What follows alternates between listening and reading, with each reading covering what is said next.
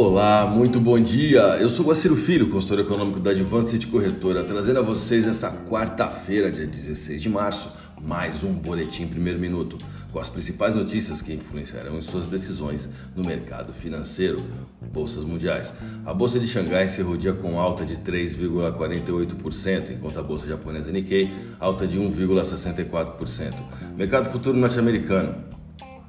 Dow Jones Futuro alta de 0,8%, S&P 500 alta de 1,03%, Nasdaq alta de 1,65%, Europa DAX alta de 2,08%. As ações europeias abriram em alta na quarta-feira, enquanto os mercados globais aguardam os últimos números da política monetária e as previsões econômicas do Fed dos Estados Unidos.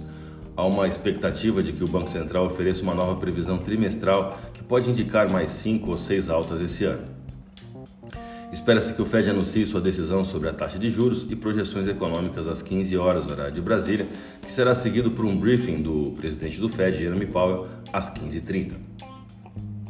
A invasão da Ucrânia pela Rússia continua a dominar a atenção global. O Estado russo deve pagar 117 milhões de dólares em juros sobre dois eurobônus soberanos hoje, a primeira de quatro datas de pagamento aos credores somente em março, enquanto o país enfrenta a perspectiva de inadimplência em sua dívida. Isso ocorre depois que as sanções internacionais ao Banco Central da Rússia bloquearam uma parte substancial das reservas cambiais do país após a invasão da Ucrânia pela Rússia. O dólar registrou o quarto dia consecutivo de alta, mais longa série do tipo em três meses, que levou a cotação ao maior patamar desde meados de fevereiro e acima dos R$ 5,15. O principal índice da Bolsa Brasileira recuou 0,88%, indo a 108.959 pontos pressionado pela queda das ações de commodities, apesar da alta das bolsas dos Estados Unidos, diante do alívio com a inflação e na expectativa por decisões de política monetária no Brasil e nos Estados Unidos. Falando em commodities, o ressurgimento da Covid na China é parte da razão pela qual os preços do petróleo caíram de picos recordes atingidos devido à guerra na Rússia e Ucrânia. Os preços se desvalorizaram mais de 27% abaixo das altas recentes para menos de 100 dólares o barril.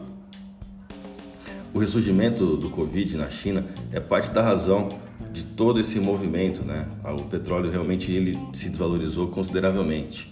Uh, estamos falando do, desse surto atual na China como o pior surto desde o início da pandemia por lá em 2020. Ordenou isso aí, bloqueios né, na área industrial, pausou a fabricação eh, nas áreas de distritos industriais e tem realmente eh, causado certa apreensão ah, na Ásia. Os mercados, é bem provável que também eles estão levando em consideração as declarações do ministro de, das Relações Exteriores da Rússia, Sergei Lavrov, indicando que Moscou permitiria que o acordo nuclear com o Irã fosse adiante, o que possibilitará a retomada do fornecimento de petróleo ao mercado.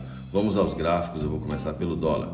O dólar segue sua trajetória de valorização perante o real do Brasil, evoluindo dentro da LTA, linha de tendência de alta.